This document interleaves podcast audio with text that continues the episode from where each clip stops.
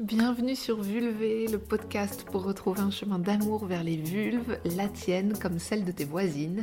Un espace pour parler sincèrement et librement de nos sentiments, de nos ressentis et de nos expériences en ce qui concerne le sexe féminin.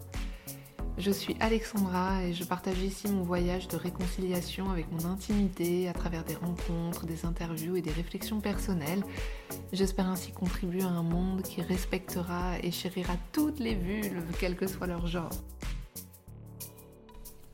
Je crois que je l'avouais dès le premier épisode de ce podcast. Ma passion pour le dessin de beats. Je l'ai depuis longtemps. Dès le collège, je me souviens, j'en dessinais sur les coins des pages de classeurs de mes copines. Et puis dans la neige, ou sur la buée des vitres, ou même à la crème solaire sur le corps d'un ami. Pour moi, ces beats n'étaient jamais de trop, c'était toujours cocasse et joyeux. J'imagine qu'on a presque toutes et tous fait ça à un degré plus ou moins important selon nos obsessions personnelles. Et pourtant, combien de nous avons eu la même simplicité et le même élan à dessiner des vulves? Moi, ça ne m'est jamais venu à l'idée, et je pense que je n'aurais pas su bien le faire, et que je ne sais toujours pas bien le faire aujourd'hui. Et toi, si je te demandais de dessiner une vulve là maintenant, tu t'y prendrais comment? Elle ressemblerait à quoi? Je crois que nous sommes beaucoup à imaginer que l'on saurait comment faire, mais c'est plus compliqué qu'il n'y paraît. Presse sur la touche pause, prends un papier et essaie. Je pense que tu pourrais être surprise par ton propre résultat.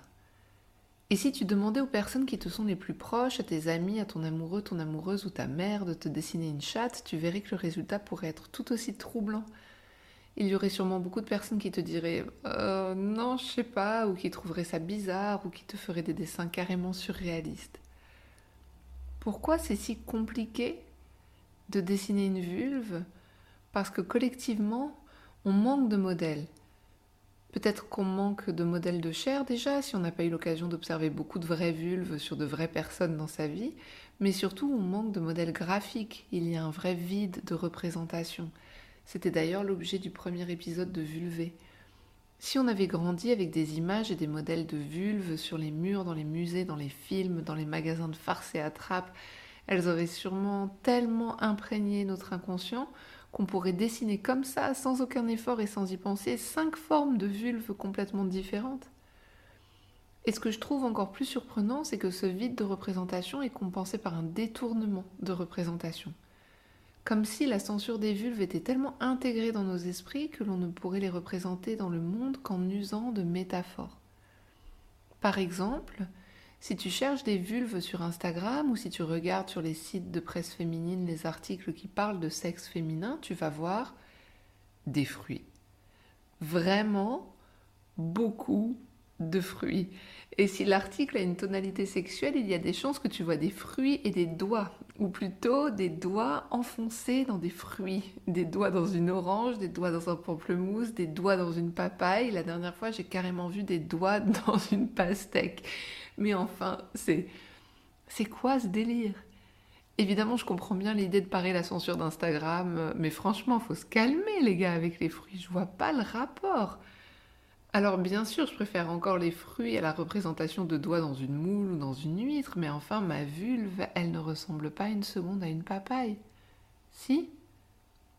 La tienne, elle ressemble à une papaye. Et les points noirs dedans? Les points noirs de la papaye, ça représente quoi exactement?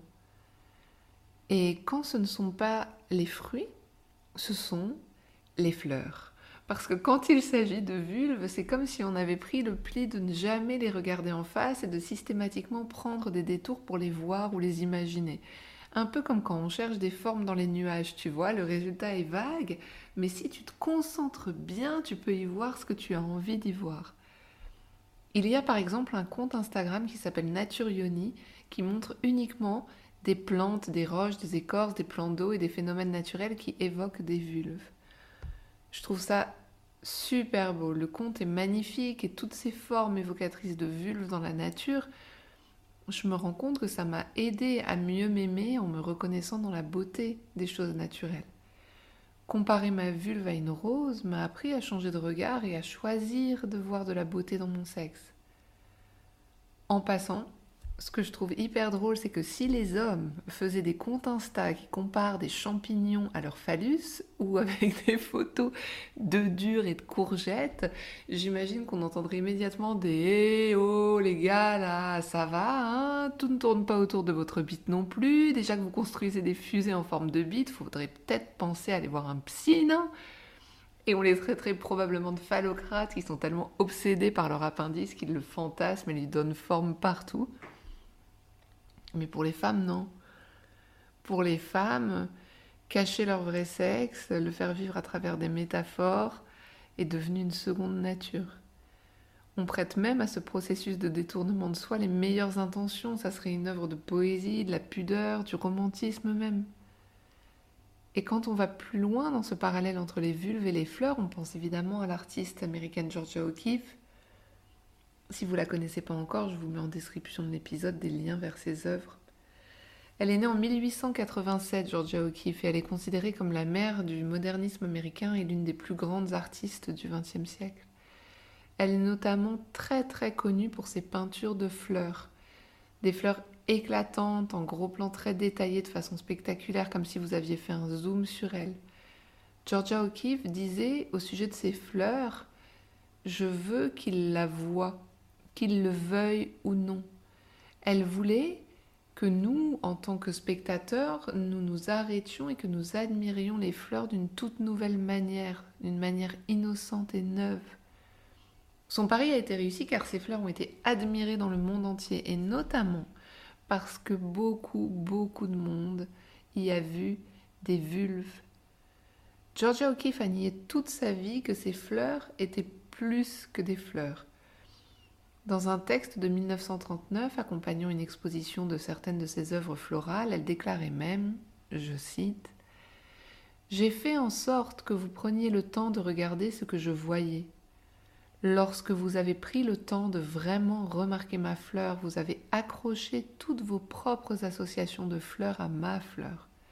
Vous écrivez sur ma fleur, comme si je pensais et voyais ce que vous pensez et voyez de la fleur. Alors, que ce n'est pas le cas. Une façon de nous dire que si la beauté est dans l'œil de celui qui regarde, l'interprétation que l'on fait d'une œuvre l'est tout autant. Même si sa déclaration évoque un peu le toute ressemblance avec une personne ayant réellement existé purement fortuite des films américains, Georgia O'Keeffe nous rappelle que ce qu'une œuvre signifie pour nous peut être très différent de ce que l'artiste lui-même a voulu dire. Et d'ailleurs, en écrivant cet épisode, j'ai fini par me demander si j'avais envie de voir des vulves dans les fleurs de Georgia O'Keeffe. Et pourtant, très naturellement, j'ai choisi une fleur comme image de couverture du podcast Vulvé. Mais plus j'y pense, plus je me dis que l'ambivalence de cette esthétique florale ou de cette floralisation de la vulve, c'est de peut-être nous tenir à l'écart de la réalité de nos sexes, voire même de nous projeter dans un déni de réalité. À la fois, comme je te disais plus tôt, quand je vois un magnifique iris qui évoque une vulve, c'est assez facile de me dire Waouh, mais en fait c'est beau Et ça peut m'aider à aimer mon propre sexe. Et en même temps, tous les sexes ne sont pas floraux et je me demande dans quelle mesure cette représentation éthérée de la fleur peut créer et renforcer un complexe de la chair. La vulve a de la symétrie, des poils, des odeurs qui ne sont pas florales justement. Elle n'est pas cette version sublimée d'elle-même. Quand je me déshabille, c'est jamais un iris poudré qui va jaillir de ma culotte et je crois que finalement c'est très bien comme ça. Ce que je me dis avec le temps qui avance et toutes ces questions qui m'animent sur la réinvention de la relation à mon propre corps, c'est qu'il est bon, en tout cas pour moi, d'aller à la rencontre de dessins plus réalistes et faire face à la réalité des vulves et à la beauté de ce réel, embrasser la beauté de ce réel, pour m'apprendre à me montrer à moi-même ce qui ne se voit pas et ce que je n'osais peut-être pas regarder avant. Et si c'était à chacune de nous de prendre la responsabilité de représenter notre sexe tel qu'il est? J'entends parfois qu'il faudrait blâmer le patriarcat pour la sous-représentation des sexes féminins, c'est la faute des hommes, si on ne voit que des bites et pas de vulves, ils ont pris le pouvoir, etc., etc. Et je me sens pas du tout en résonance avec ça. ce que je me dis, c'est qu'aujourd'hui, dans le présent, plutôt que de prendre cette place d'impuissante victime des hommes, qu'est-ce que moi je peux faire concrètement et activement pour changer ça? Est-ce que je vais commencer à regarder et dessiner des vraies vulves? Et à les trouver belles ou est-ce que je vais plutôt continuer à liker des pamplemousses sur Insta comme si c'était normal? Ben, je crois que j'ai envie de regarder des vraies vulves. D'ailleurs, j'en profite pour redonner un coup de projecteur sur les dessins extraordinairement variés de The Vulva Gallery. C'est un compte Insta où euh, la dessinatrice dessine de vraies vulves et c'est génial pour revenir dans le réel. En fait, c'est pas une dessinatrice, je sais pas comment le dire, c'est une personne non binaire qui euh, décide, euh, qui dessine des vraies vulves. J'ai aussi eu envie de plonger dans une aventure encore plus intime et réaliste en allant à la rencontre dessinée de mon propre sexe. Par exemple, j'apprends à dessiner mon propre sexe en le regardant dans un miroir. C'est pas dingue encore le résultat, mais j'aime bien faire ça. Et puis, euh, j'ai adoré découvrir aussi l'idée du vulva mapping, où on va venir comparer son sexe avec des dessins détaillés pour pouvoir connaître exactement ce qui compose son anatomie. Parce qu'avec ces histoires de fleurs, on pourrait finir par se demander il est où mon pistil, elle est où ma tige, alors que, bon, j'ai pas de pistil. J'ai un clitoris, un urètre, un mont de Vénus, des glandes de Bartholin. Et toi aussi, si tu as une vulve. D'ailleurs, est-ce que tu saurais dire exactement où tout ça se trouve sur ton sexe? Si c'est pas le cas, pas de panique parce que tu n'es pas seule. Une femme sur cinq admet ne pas savoir où se trouve son clitoris et 35% d'entre nous ne l'ont jamais aperçu.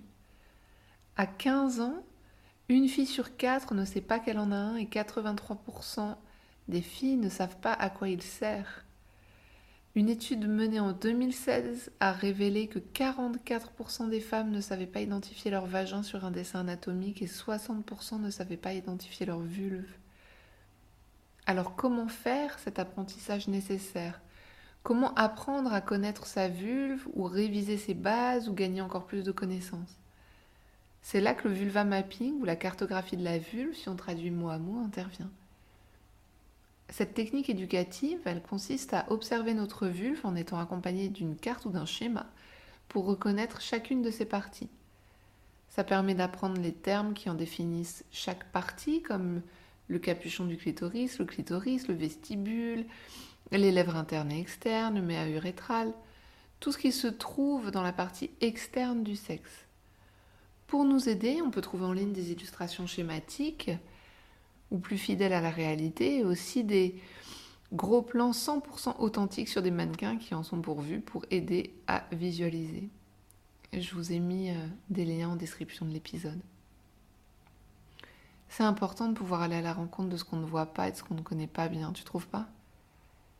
Et c'est important de pouvoir connaître et reconnaître la réalité de notre corps plutôt que de se reconnaître dans des fleurs qui, même si elles sont ok de jouer le jeu et sont ravissantes, ne sont pas qui nous sommes vraiment. Pratiquer le vulva mapping, c'est pouvoir avoir une carte de soi et savoir où se trouve tout ce qui compose notre anatomie. Et c'est aussi pouvoir savoir ce qui nous plaît et où ça nous plaît. Parce qu'on peut toujours se raconter qu'on n'a pas besoin de carte et que c'est cool de se laisser guider à l'aveugle dans l'inconnu, mais dans ce cas, désinstallons tout Waze et Google Maps de notre téléphone pour vivre la vie d'Aloca. En préparant cet épisode, je me suis mise à rêver d'un monde où la représentation des vulves serait évidente dans l'intimité de nos maisons et sur les murs de nos villes, où nous serions tous et toutes aussi à l'aise pour dessiner des vulves que pour dessiner des pénis. J'ai imaginé un monde où nos enfants au collège, quand viendrait le temps de faire un dessin sur le cahier de leur ami, auraient le choix intérieur de dessiner une vulve ou une bite, juste en fonction de leur envie. À bientôt. Vous venez d'écouter Vulvé. Si vous avez aimé cet épisode, abonnez-vous, laissez un commentaire, parlez-en à vos amis. Ensemble, faisons grandir l'amour des vulves.